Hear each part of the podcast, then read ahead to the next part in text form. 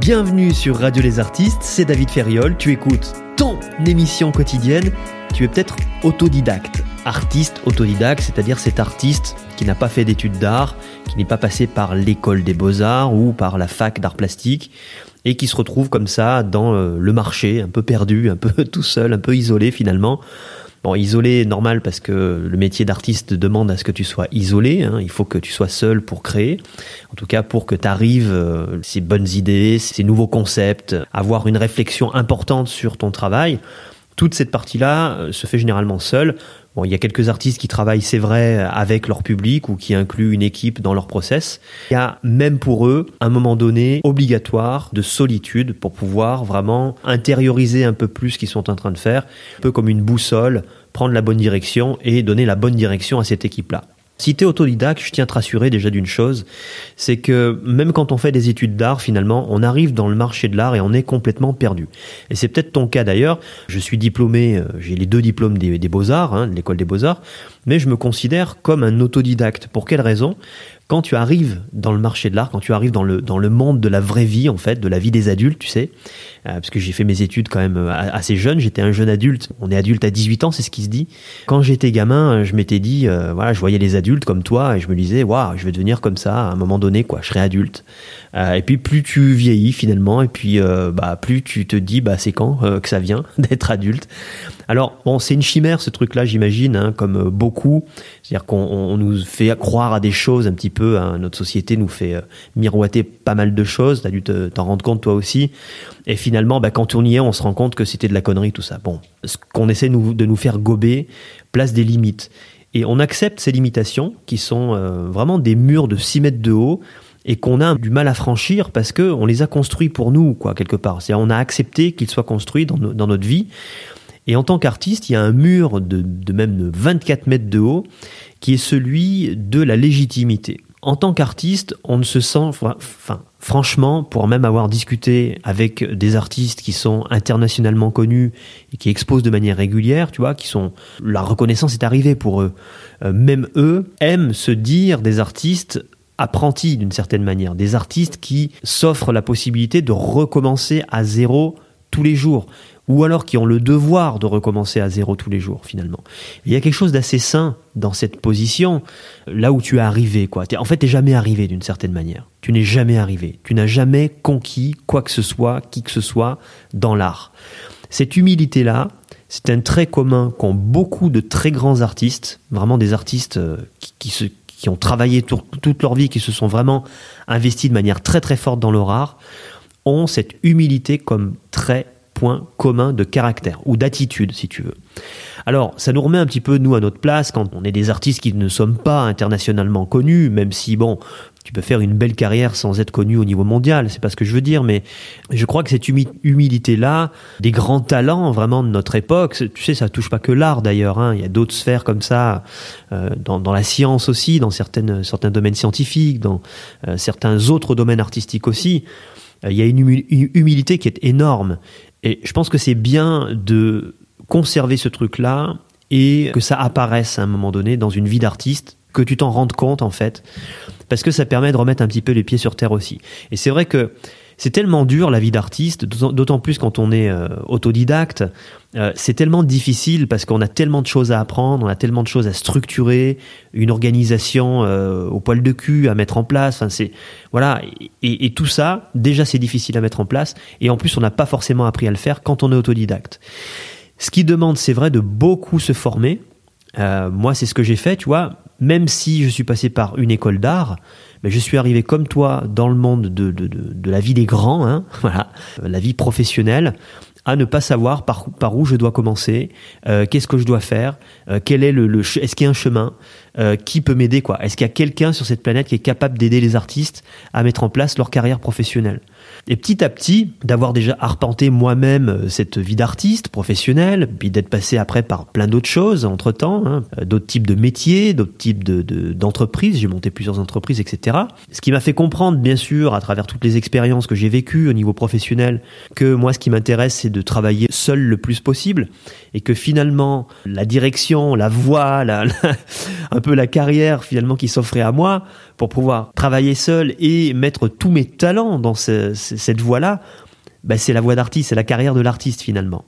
Alors, je me suis jamais du coup éloigné vraiment du monde artistique et j'ai toujours côtoyé euh, beaucoup d'artistes puisque bon, ben, j'ai fait les beaux arts donc c'est assez facile. J'ai déjà un réseau euh, d'artistes autour de moi, des amis qui sont là.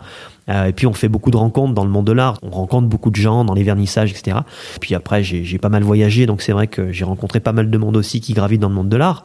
Et on se rend compte assez vite que finalement, c'est tous les artistes qui galèrent, quoi alors qui galèrent pas forcément financièrement, c'est pas ce que je veux dire, parce qu'il y en a qui s'en sortent très très bien. Il y en a plein d'ailleurs des artistes qui s'en sortent très bien. On a tendance à focaliser euh, sur les artistes qui, souvent, hein, sur les artistes qui galèrent, qui euh, qui arrivent pas à vendre, etc. Euh, moi, je connais beaucoup d'artistes finalement qui vivent de leur art alors soit qui ont un boulot à côté parce qu'ils ont décidé de le garder, soit qui ont un boulot à côté parce que pour eux ça les sécurise et euh, même s'ils aiment pas trop leur boulot, ils préfèrent le garder au cas où leur vie d'artiste flanche un petit peu. Parce que c'est vrai qu'une vie d'artiste, bah, c'est comme n'importe quelle vie d'entrepreneur, il y a des hauts et des bas en termes de chiffre d'affaires. Hein. Comme n'importe quelle entreprise en fait, quand on regarde le chiffre d'affaires annuel, enfin sur l'année en fait, hein, les rentrées d'argent et les sorties d'argent d'une entreprise, n'importe quelle entreprise que ce soit, sur l'année, donc euh, mois par mois par exemple, enfin on se rend compte de quoi finalement? Qu'il y a un mois qui est où il y a un bon chiffre d'affaires, l'autre mois il est moins bien, troisième mois il y a un super chiffre d'affaires, quatrième mois il y a rien du tout. Quand on regarde la ligne droite que devrait être le chiffre d'affaires sur l'année d'une entreprise, hein, euh, qui devrait normalement progresser, augmenter petit à petit, on se rend compte que ça fait les montagnes russes en fait. Hein. Il, y a, il y a des pics aussi bien en haut que en creux en bas. Le fait que l'argent rentre pas toujours du, même montant chaque mois et que les dépenses aussi, euh, parfois tu as plus de dépenses, parfois tu as moins de dépenses, tout ça c'est très fluctuant et ça, fait que même les artistes qui arrivent à très bien vendre en fait voient ce schéma-là. Alors il y a des techniques qui te permettent justement de, de lisser un peu plus euh, ce chiffre d'affaires-là, qui permettent d'atténuer un peu les phénomènes de, creux si tu veux, hein, les phénomènes en négatif et de pouvoir comme ça lisser un peu plus ton chiffre d'affaires, augmenter bah, de 30% euh, ton chiffre d'affaires par rapport à ce que tu, tu fais aujourd'hui. Enfin, si vraiment tu es un artiste déjà qui vend bien, tu vois, que tu arrives bien à te débrouiller avec tout ça, tu peux encore augmenter de, de 30% assez facilement finalement en t'organisant euh, différemment et en mettant des choses en place. Ça demande du travail, hein, on n'a rien sans rien. 30% de chiffre d'affaires, c'est énorme à atteindre. Hein. Bah, n'importe quelle entreprise, tu leur dis, euh, regardez, on va, on va mettre en place cette stratégie cette année, vous allez faire plus 30% de chiffre d'affaires sur l'année. Elle te dit, euh, où est-ce que je signe quoi? Moi, je signe tout de suite. Même si ça me coûte de l'argent, je signe tout de suite parce que je sais que l'année d'après, je vais pouvoir réinvestir tout ce qu'on a mis en place et euh, c'est pas du 30%. Enfin, si on fait du 30% d'augmentation chaque année, euh, sur 10 ans, c'est une augmentation de folie, quoi. Moi, je veux. Où est-ce que je signe? Quel est votre prix? Dites-le moi. On, fait ça tout de suite, quoi. On y va. Bien sûr, si t'es pas habitué au monde de l'entreprise, 30% pour toi ça correspond peut-être pas à grand chose. Bon, mais euh, sache que voilà, il y a des possibilités, il y, a toujours des, outils, des stratégies qu'on peut mettre en place pour augmenter le, chiffre d'affaires, si tu un chiffre d'affaires qui est déjà euh, intéressant pour toi. Maintenant, si tu es dans le cas euh, d'une artiste ou d'un artiste qui galère à vendre, qui arrive pas, qui arrive même pas à montrer son travail parce que personne ne veut l'exposer, et, et, je comprends la situation, tout simplement, elle est, tu sais, elle est mathématique. C'est pas que les galeristes ne veulent pas de toi réellement, c'est tout simplement qu'il y a de la concurrence. C'est-à-dire, il y a plus de demandes, hein, il y a plus d'artistes qui demandent d'être exposés que de galeries qui offrent leur lieu d'exposition et des temps d'exposition. Donc, ben voilà, si tu veux, la problématique de l'environnement de galerie, c'est que c'est un environnement fini, déterminé. Fini dans le sens où ce sont des lieux physiques. Une fois que tu as rempli le lieu, tu peux pas en mettre plus. Tu peux pas mettre plus d'œuvres et euh, fini par le temps aussi. Il y a des horaires d'ouverture. Si tu veux faire plus d'expositions, il te faudrait euh, rajouter des jours dans le calendrier si tu veux. Tu vois, c'est pas possible non plus. C'est un environnement fini et dans tout environnement fini en fait, hein, environnement on peut dire même on peut rajouter environnement commercial fini déterminé, parce que clairement, bah, une galerie, c'est quand même une entreprise, hein, faut pas l'oublier, c'est une activité commerciale. Une galerie est là pour euh, générer de l'argent. Il y a des objets à vendre, il y a du stock, il y a des prospects, hein, c'est-à-dire des gens qui sont intéressés un peu par, par tout ça, mais qui sont pas encore clients. Il y a des événements euh, qui permettent de vendre les choses, de stimuler la clientèle. Il y a un rapport avec les clients, etc. On retrouve en fait tous les ingrédients d'une entreprise dans une galerie. Un peu à la sauce sympa, un peu fun, parce que c'est vrai que quand tu as une galerie, tu peux t'amuser à faire plein de trucs, mais il y a quand même le stress de conquérir de nouveaux clients. Et de vendre des œuvres et aussi de sélectionner les bons artistes, etc., qui vont bien avec ce que les clients euh, ont envie d'avoir. Bon, donc tu vois que c'est vraiment une, une activité commerciale et cet environnement fini là t'oblige toi finalement à être en concurrence avec tous les autres artistes qui sont en demande aussi d'exposer leur travail, mais pour qui il y a peu de propositions mathématiquement, mécaniquement, puisqu'il y a de plus en plus d'artistes sur le marché et de moins en moins de galeries, ou en tout cas pas plus forcément de galeries. Bon, c'est un petit peu cyclique, il hein, faut observer les périodes de fermeture de galeries massives euh, et euh, réouverture, etc. Bon, tout ça c'est un peu, c'est vivant, hein, ça, voilà, ça, ça bouge tout le temps. La réalité qui ne bouge jamais, par contre, c'est qu'il y a toujours moins de galeries que d'artistes qui veulent exposer. Mécaniquement, c'est obligé qu'à un moment donné, eh bien, il y a une majorité d'artistes qui n'arrivent pas à exposer dans ces lieux physiques. Alors, s'ouvrent d'autres possibilités à toi, et d'autant plus si tu es autodidacte, parce que sache que les galeries, les collectionneurs aussi d'ailleurs, hein, les, vraiment les, ceux qui le font de manière professionnelle, ou les sociétés qui sont des sociétés d'investissement aussi, hein, et qui gèrent le patrimoine financier, patrimoine artistique euh, de gens qui ont beaucoup d'argent mais qui n'y connaissent rien en art, et qui ont besoin de leurs conseils, tous ces gens-là, en fait, ont des critères de sélection. C'est-à-dire un petit peu comme quand tu sais tu veux faire un, prêt par exemple et que tu vas à la banque, euh, la banque va te demander des garanties d'une certaine manière. Tu vois, elle va te, demander de, respecter certains critères, de correspondre à certains critères. Donc il va falloir, si tu veux faire un prêt, par exemple, gagner euh, deux fois et demi le montant du, bordel. Bon bref. Donc il y, a un, il y a un aspect financier, il y a aussi euh, un aspect de santé. Il faut pouvoir prouver que t'as pas un cancer, t'as pas un truc. Bon, bref, tu vois. Il y a des critères comme ça en fait à respecter. Si tu n'as pas ces critères-là, t'as pas ton prêt. Parfois, bah, tu vas faire plusieurs, plusieurs, plusieurs, plusieurs, plein, plein, plein de banques pour avoir ton prêt. Mais vu que tu ne réponds pas à tous les critères, bah, tu n'auras pas ton prêt. Bon, bah, dans le monde de l'art, c'est exactement pareil il y a des critères en fait qui sont des critères d'assurance. Des critères qui vont rassurer les acheteurs, qui vont rassurer les galeristes, qui vont rassurer les collectionneurs, etc. Parce que faut bien se rendre compte, se rendre compte d'un truc, c'est qu'un collectionneur, il va pas acheter juste une œuvre comme ça, tu vois, ou alors c'est un très très gros collectionneur et il va miser un peu, il va acheter, enfin en fait il va envoyer des gens pour lui. Hein, les très grands collectionneurs fonctionnent comme ça. Ils ont des responsables qui sont là pour acheter dans plusieurs pays. Donc ils ont un responsable en France, par exemple, qui va tourner dans toutes les galeries, qui va rencontrer des artistes, etc. Et ce responsable-là va acheter des œuvres pour le grand collectionneur. D'accord? Et ça, voilà, tu as des, des, collectionneurs qui ont euh, plusieurs, euh, plusieurs sous-fifres comme ça dans, dans plusieurs pays ça arrive des fois que bah, cette personne-là euh, te connaisse pas, arrive là, voit ton œuvre et euh, voit ton œuvre dans une galerie. Généralement, c'est un peu la situation, si tu veux, et elle va acheter ton œuvre et toi, t'as jamais entendu parler de cette personne, mais tu as, tu sais par la galerie que c'est le représentant de Saatchi France ou machin, ou bon bref, enfin le représentant français de l'acheteur français pour pour Saatchi par exemple. T'as une œuvre que t'aurais jamais cru pouvoir vendre qui a été placé là dans cette galerie un peu par, par je sais pas, tu, tu, te dis un peu par chance, tu comprends d'ailleurs pas trop pourquoi, et elle part pour 3000 euros et cette œuvre-là, et, et tu te dis merde, en fait, euh, il y a peut-être vraiment un truc que j'ai pas compris, si ça se trouve, elle en vaut 30 000 quoi. Bon, enfin, bon, il y a des situations comme ça qui sont euh, qui sont difficilement explicables. Euh, l'art, c'est toujours, tu sais, la valeur de l'art est toujours un petit peu un truc difficile à appréhender, à comprendre.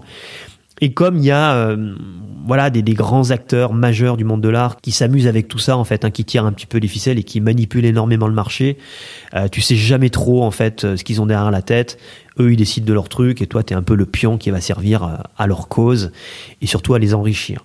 C'est sûr que c'est pas un, regard très réjouissant. Il y a plein d'autres choses qui sont magnifiques dans l'art, hein, dans le monde de l'art. Faut, faut, voilà, faut pas tirer non plus des traits noirs de partout. On peut vraiment s'amuser, on peut vraiment faire des choses extraordinaires, développer des partenariats avec des musées. C'est pas si compliqué que ça, sincèrement.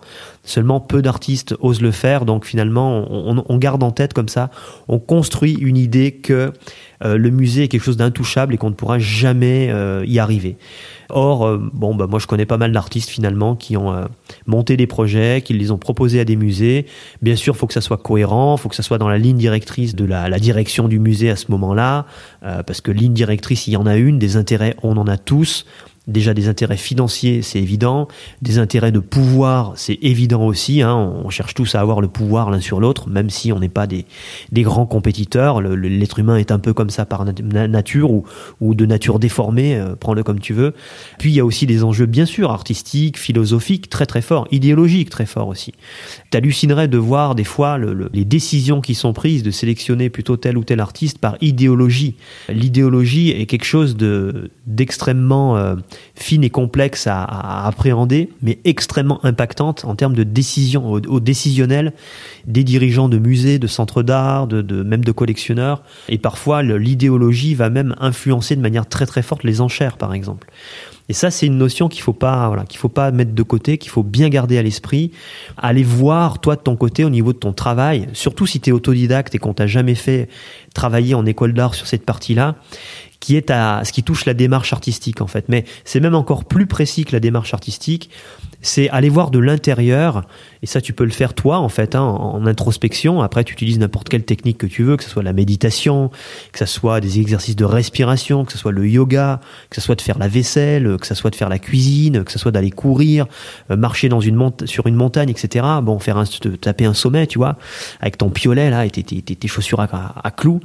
Bon, peu importe. Tu as ton propre truc méditatif, toi. Tu as ton ton propre moyen d'introspection.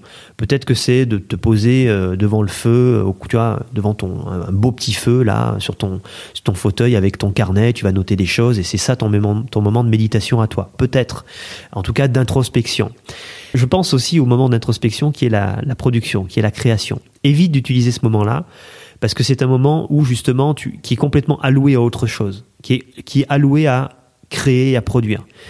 Donc c'est un moment qui n'est pas le meilleur pour pouvoir faire un travail d'introspection en tout cas d'une qualité suffisante pour arriver à toucher des éléments en toi qui sont des éléments centraux. Alors moi j'appelle ça les idées fortes. Les idées fortes, euh, on en parle dans une, formation du mouvement d'ailleurs, euh, les idées fortes, ça te permet en fait d'aller toucher ce qu'il y a de plus important en toi. Pas de le faire simplement du côté euh, artistique et dans ton art, mais aussi le faire de ton côté à toi, de, ton existence en fait, de tout, en fait, ça va être utilisé. Le mental, qui d'habitude, tu vois, on essaye de, le pousser un peu loin, de voir, de combattre contre parfois, de, de le virer. Dans cet exercice-là, le mental a toute sa place. Enfin, en tout cas, il a une place très importante parce qu'il va permettre d'aller sélectionner des idées fortes des, vraiment des, des, valeurs très fortes chez toi, des idées vraiment fortes chez toi, des choses qui t'ont vraiment marqué et qui continuent aujourd'hui à euh, conditionner tes comportements sans que tu t'en rendes compte. Là, l'idée, en fait, dans, dans, dans, la formation, là, dans le mouvement, formation notamment sur la démarche artistique, c'est d'aller chercher des idées fortes, mais qui sont, en fait, comme un petit peu des, des, des pierres qui marquent plusieurs étapes de ta vie, plusieurs étapes de ton existence. Et un peu comme le petit pousset, finalement, sans t'en rendre compte, t'as lâché des petites, euh, tu vois, des petites pierres, là, pap, pap, pap, sur ton chemin de temps en temps. Et puis tu les as oubliées. Mais ça a constitué ton chemin. Aujourd'hui, ce qui est intéressant, c'est qu'on peut faire un retour en arrière, identifier toutes ces petites pierres et comprendre le lien qu'il y a entre toutes ces pierres-là qui constituent ton chemin. Parce que je te garantis que le lien, il y en a un qui est très fort. Et quand on fait ce travail-là de manière intériorisée, on hallucine, mais on hallucine, je te jure, tu as des révélations de fou, quoi. Mais des trucs de malade et tu comprends certaines expériences de ta vie et tu comprends pourquoi tu es passé par là. C'est assez bluffant. Je te cache pas que c'est un travail qui est parfois très difficile, enfin qui est en fait qui est à chaque fois très difficile. Je crois que chaque artiste qui a suivi cette formation-là a vraiment galéré, a vraiment galéré. Je suis franc avec toi parce que c'est un travail qui sollicite tellement le mental et l'émotionnel parce que d'aller voir des choses euh, du passé, d'aller les connecter, etc., d'en faire sens aussi dans ton travail, tu vas voir apparaître des choses dans ton travail que tu n'avais pas vues jusqu'à présent, dans ton travail plastique, dans tes œuvres, dans ton art. Il y a, y a, des points de compréhension qui vont se connecter complètement. Ça se fait pas par magie, ça se fait par un travail très fort. Il va falloir que tu te pousses que tu te forces à faire le truc. En réalité, c'est un travail de nettoyage mémorial qu'on fait avec ce, travail sur la démarche artistique. En tout cas, moi, de la façon dont je le propose à travers cette formation, euh, on le fait comme ça. On n'écrit pas juste un texte sur euh, l'art que tu es en train de développer en ce moment, nanana, un truc est brodé, tu vois. On brode pas une merde. Parce que ça a aucun intérêt. L'intérêt de travailler sur cette démarche artistique, pour moi, moi, c'est mon approche. Effectivement, c'est pas l'approche de tout le monde. C'est de faire un travail sur soi qui est tellement poussé que ça vient comme ça te dégager de tout ce qui est encombrant, de tout ce qui ne sert, tu vois, tout ce qui sert à rien. On vire tout ça, on vire, on s'allège on s'allège. Tu remarqué que dans cette, euh, cette époque-là, en ce moment, c'est ce qui nous est demandé au niveau euh, humain, au niveau euh, de, de l'humanité. Il nous est demandé, et même la, la planète en a marre d'ailleurs, hein, enfin bon, je sais pas, où c'est l'être humain qui en a marre de voir cette planète comme ça. On en a tous marre de voir tous ces trucs qui sont sur notre gueule, on est recouvert d'un tas de trucs lourds, dégueulasses, immondes, et qui nous servent plus à rien. On est dans une période d'épuration, on est dans une période où on a besoin de se nettoyer de tout ça. Pourquoi? Parce qu'on a des choses magnifiques à faire en réalité. On a des talents qui sont extraordinaires. Il faut qu'ils puissent s'exprimer. Si on a trop de chape de plomb sur le dos, on ne peut pas exprimer ces choses-là. C'est pas possible. Donc il y a un travail de nettoyage à faire qui est très important, qui euh, sollicite énormément les émotions, c'est vrai. C'est un peu comme quand tu ouvres le couvercle d'une cocotte minute, quoi. C'est d'un coup, c'est tout s'envole, tout part. Il y a un dégagement émotionnel qui est très très fort. Mais pourquoi? Bah, C'est comme une cocotte minute, c'est-à-dire que c'était bloqué pendant toutes ces années. Si tu t'intéresses au transgénérationnel, c'est-à-dire au fait que des émotions en fait s'ancrent de manière euh, physique et matérielle. Donc ça, ça a été montré aussi, je ne vais pas te, faire tout le truc, mais les cellules ont une capacité mémorielle. On sait aujourd'hui aussi que l'eau est capable de stocker de l'information, un peu comme un disque dur. Euh, il y a plein d'essais qui sont en train d'être faits euh, à ce niveau-là. Et tu sais qu'on est composé à, je sais pas, au pire 70% d'eau, hein, notre corps, notre corps physique. Et donc on a une capacité de, de, stockage de mémoire qui est extraordinaire, qui est énorme. Je suis pas biologiste cellulaire et, et tout ça, tout ça. Bon bref, ce qu'on sait aujourd'hui, c'est que on, a une capacité dans notre corps physique, dans la matière, de stocker énormément de, mémoire et beaucoup plus que ce qu'on aurait pu imaginer en fait. Et ce qui est dit par euh, les, adeptes du transgénérationnel, c'est que bah, puisqu'on est en capacité de stocker de la mémoire, en fait, on se transmet des mémoires, donc de génération en génération, c'est pour ça qu'on se retrouve avec des gens qui nous parlent du fait que, ah oui, mais si tu as ce problème aujourd'hui dans ta vie, si tu as cette maladie, c'est relié à euh, ton ancêtre de la quatrième génération avant toi qui a vécu à un moment donné une expérience très particulière qui l'a marqué l'émotion s'est ancrée en elle et tu traînes ça, euh, voilà, c'est pour ça en fait. Après, t'y crois, t'y crois pas, peu importe. Je crois que ça dépasse la croyance parce que dans quelques années, ça va être un truc qui sera complètement euh, acquis et intégré par le grand public. Euh, le fait qu'effectivement, bah, le corps stocke de la mémoire et on se trimballe des trucs de, de plusieurs générations. Évidemment, bah avec ça, tu comprends l'intérêt de faire un travail sur soi pour nettoyer tout ça. L'idée, c'est pas de partir dans des techniques du style euh, rebirth, tu vois, où tu vas faire des régressions. Euh. moi, je trouve ça un peu violent et puis en fait, c'est infini. Je l'ai travaillé pendant une certaine période. Je m'y suis intéressé au transgénérationnel en me disant, voilà, je vais faire un travail de nettoyage sur toutes mes mémoires en fait. Bah du coup, c'est infini parce que jusqu'à jusqu'à quand on peut remonter finalement? Tu vois, la mémoire, on se rend compte qu'à un moment donné, elle remonte tellement loin que c'est un travail de plusieurs vies. Donc, euh, écoute, moi j'ai autre chose à faire pendant cette vie. Hein. Donc, c'est cool de pouvoir s'alléger de plein de choses. On peut le faire avec euh, voilà une simple formation sur la démarche artistique, tu vois, une formation de David Ferriol. Boum, elle va te faire travailler sur le transgénérationnel, mais sans te prendre la tête jusqu'à aller voir tes ancêtres, tes machins, tes trucs. On va le faire déjà avec ta propre vie. Ça va déjà te permettre de d'alléger plein de choses et de pouvoir vraiment te connecter à ce qui est important, surtout de prendre d'avoir des prises de conscience très importantes sur ton travail pour pouvoir l'expliquer, en parler et le montrer sous son, sous en fait. Hein. Il y a plein d'artistes, je crois que c'est la majorité finalement, malheureusement, c'est, moi c'est ce que je vois en tout cas beaucoup dans les expos ou sur internet quand euh, les artistes montrent leurs travaux. La plupart du temps, les travaux sont montrés de la mauvaise manière. C'est-à-dire qu'on voit bien que il y a quelque chose de très important qui se joue dans l'œuvre qui est montrée de cet artiste, mais que cet artiste n'a pas mis la main dessus. Il n'a pas saisi ce qu'il y a de plus important dans son œuvre. Bien sûr, c'est toujours difficile parce que ça demande d'avoir un certain recul sur son travail. Ça, c'est une évidence.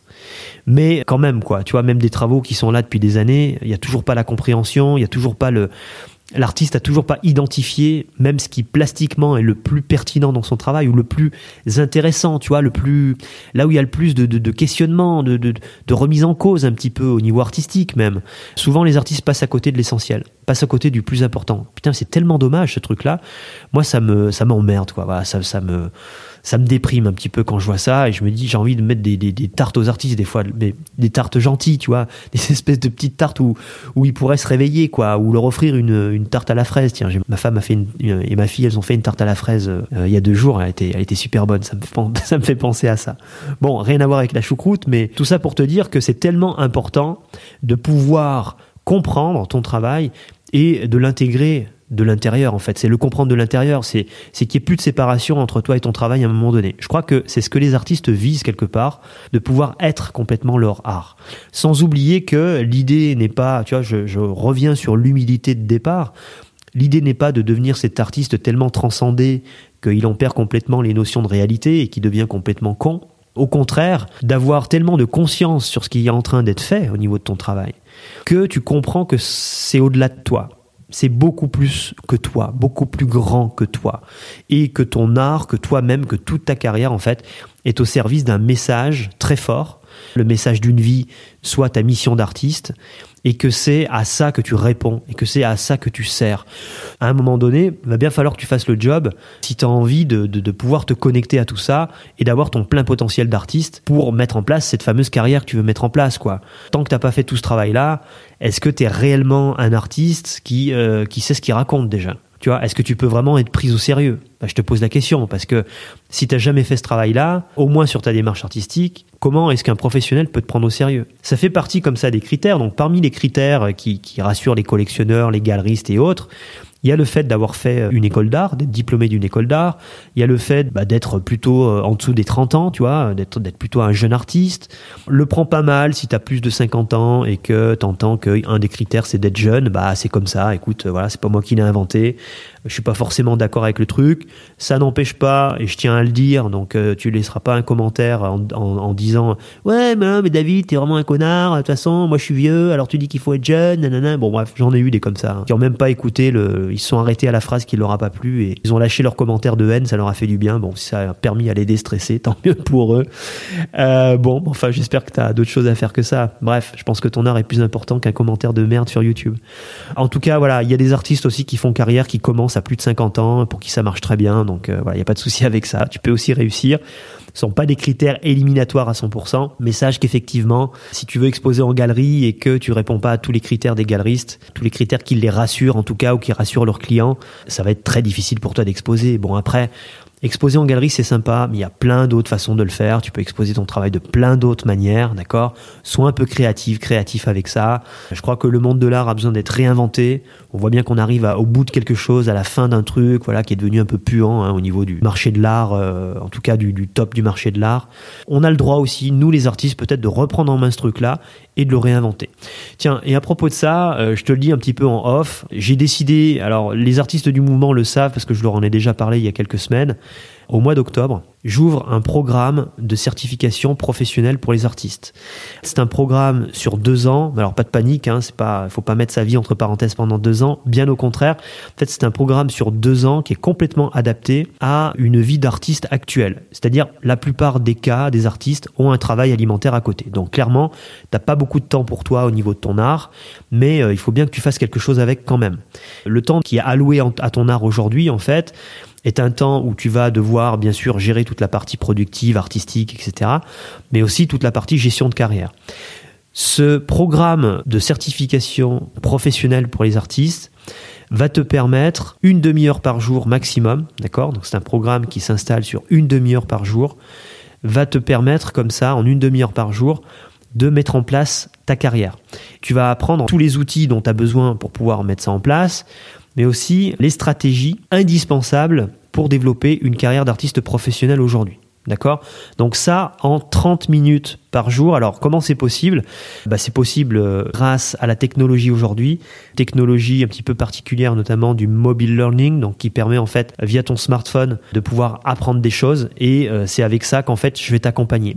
C'est pas juste une formation euh, sur ton téléphone, il y a un accompagnement avec, c'est-à-dire que bien sûr il y a toute la partie structurante qui est un peu la partie théorique, mais en fait partie théorique pratique. C'est-à-dire que si tu connais un petit peu mes formations, tu sais que même une formation chez moi qui est théorique, en fait, on passe à la pratique tout de suite. En même temps que tu apprends la théorie, en même temps, tu es obligé d'appliquer en fait. Sinon, tu ne peux pas avancer dans la formation. Le fait qu'on va utiliser une technologie de fou, une technologie d'apprentissage la plus à la pointe aujourd'hui, comme c'est tellement nouveau, même les grandes universités qui sont normalement à la pointe de l'éducation ne l'utilisent même pas encore. Pour te dire, tellement c'est un truc de malade. Quoi. Bon, bref. Euh, moi, je suis un peu passionné, tu sais, je suis un peu geek aussi avec tout ça. Et vraiment, pour ce, ce programme, j'ai cherché un truc qui soit déjà le plus facile à utiliser pour toi, que tu puisses l'avoir tout le temps avec toi. Donc, tu as toujours ton, smartphone généralement avec toi. Ça sera aussi accessible via un ordinateur, il n'y a pas de souci. Système qui est vraiment conçu pour le, pour le smartphone et qui est vraiment là pour t'accompagner au jour le jour avec toi. En plus de ça, il y a un accompagnement aussi en coaching.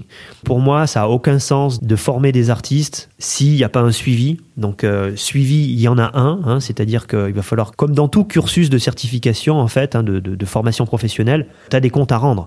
Donc tu vas avoir des comptes à rendre et euh, il va y avoir des bilans, mais aussi des entretiens avec toi pour faire un bilan un peu plus mental, psychologique, émotionnel aussi, stratégique. Bon, la grosse partie de la stratégie, tu l'auras dans le programme. Donc tu auras juste à suivre les trucs, à appliquer en fait, étape par étape. Tout va être décortiqué, décortiqué pour toi, d'accord? C'est la stratégie la plus optimisée aujourd'hui pour mettre en place ta carrière d'artiste le plus rapidement possible. Ce programme de formation est étalé sur deux ans temps minimum pour que en même temps ton travail soit assez mûr, que ta réflexion soit assez mûre et que euh, tu puisses mettre en place tout ce que tu as à mettre en place pour développer justement ta carrière, commencer à avoir une base de contact euh, conséquente. Enfin, tu vois, euh, l'idée c'est pas juste de, t'apprendre à comment on devient un artiste professionnel, c'est de le faire en fait. C'est de te faire devenir en deux ans cet artiste professionnel là qui arrive à vivre de son art. Enfin, en tout cas, c'est l'objectif, d'accord? Peut-être que toi, c'est pas le plus important pour toi. C'est peut-être pas dans deux ans de vivre de ton art forcément, d'accord? Mais en tout cas, c'est un des objectifs principaux de ce programme de certification. Alors, à la fin de la première année et à la fin de la deuxième année, tu vas obtenir un certificat professionnel. Si tu es autodidacte, c'est quelque chose qui va permettre justement, tu vois, je te parlais des critères notamment des, qui rassurent un petit peu les, les collectionneurs, les galeristes et autres eh bien ça va te permettre de rattraper ce que tu n'as pas eu, puisque tu auras entre les mains une certification qui a une valeur sur le marché, d'accord Et qui va te permettre comme ça ben, un peu de, combler le fait que n'aies pas fait forcément d'école d'art ou autre. Ce programme, il est ouvert aussi à euh, des étudiants qui sortent d'école d'art ou qui ont déjà fait une école d'art, des artistes peut-être qui se sont installés, qui n'ont jamais encore percé, qui sont diplômés d'une école d'art. Pourquoi je l'ouvre aussi à ces artistes-là? Parce que je sais très bien que l'école d'art ne te prépare pas du tout à la réalité du marché mais pas du tout, pas un brin, d'accord? Et moi, pour être en relation de manière régulière avec des équipes pédagogiques d'écoles euh, des beaux-arts en France, eh bien, ça m'est confirmé et encore confirmé aujourd'hui. Il n'y a aucune préparation, il y a quelques tentatives comme ça, un petit peu de, mise en connexion de temps en temps. Le cursus des beaux-arts n'est pas prévu pour ça et il y a déjà tellement de choses à voir qu'ils n'ont pas le temps de le faire. Il faudrait deux années supplémentaires et c'est ce que je suis en train euh, de mettre en place là, justement, deux années supplémentaires post-beaux-arts qui permettent à des artistes, des jeunes artistes qui sortent des beaux-arts, donc des jeunes diplômés, et aussi à des artistes autodidactes, D'accord? Tu n'auras pas besoin justement d'avoir fait une école d'art forcément pour pouvoir profiter de ce programme-là. En tout cas, donner euh, la chance à tout le monde de pouvoir en profiter et de pouvoir installer en deux ans seulement. Moi, je pense que deux ans, c'est raisonnable, assez rapide, franchement, pour mettre en place une vraie carrière d'artiste tu pourras discuter avec plein d'artistes autour de toi, ils te diront tous qu'il faut minimum 10 ans. C'est vrai en fait. Si t'es pas accompagné, si tu es seul dans le truc, si tu, tu... Mais bon, il faut avoir un sacré courage, tu peux le faire en 10 ans. Mais je peux te dire qu'il va falloir pousser un sacré paquet de portes, manger ton truc. Hein. Enfin, je veux dire, euh, tu vois, faut vraiment baisser la tête des fois. Bon, c'est pas agréable. Moi, je le conseille à personne. Maintenant, bah voilà, ça peut se faire aussi dans, en une, une dizaine d'années si tu as envie.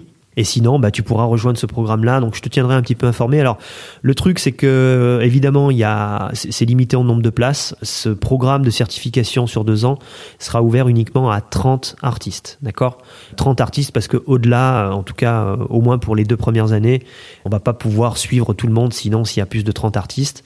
Donc, il y aura seulement 30 places voilà, si tu es intéressé par le, au moins par l'idée déjà, tu peux me le dire en commentaire ou essayer de me contacter un peu comme tu veux, hein, via Facebook ou autre. C'est assez facile de me contacter finalement. Et tu me dis, bah moi je suis intéressé par ce programme de certification. Est-ce que tu peux m'en dire un peu plus? Évidemment, puisqu'il y a que 30 places, ça va être sur candidature. Il va y avoir une sélection des artistes qui pourront profiter de ce programme sur deux ans. Premier programme sur un an qui t'amène à une certification et une deuxième partie de programme sur la deuxième année qui t'amène à une deuxième certification et qui va t'amener aussi à une expo puisque euh, l'objet de ce programme-là, c'est aussi de te mettre en relation avec des galeristes qui puissent t'exposer à un moment donné justement et tu vois vraiment de, de, faire la démarche avec toi de la même manière que quand tu es artiste, bah, tu essayes de, de, de pousser un peu les portes des galeries.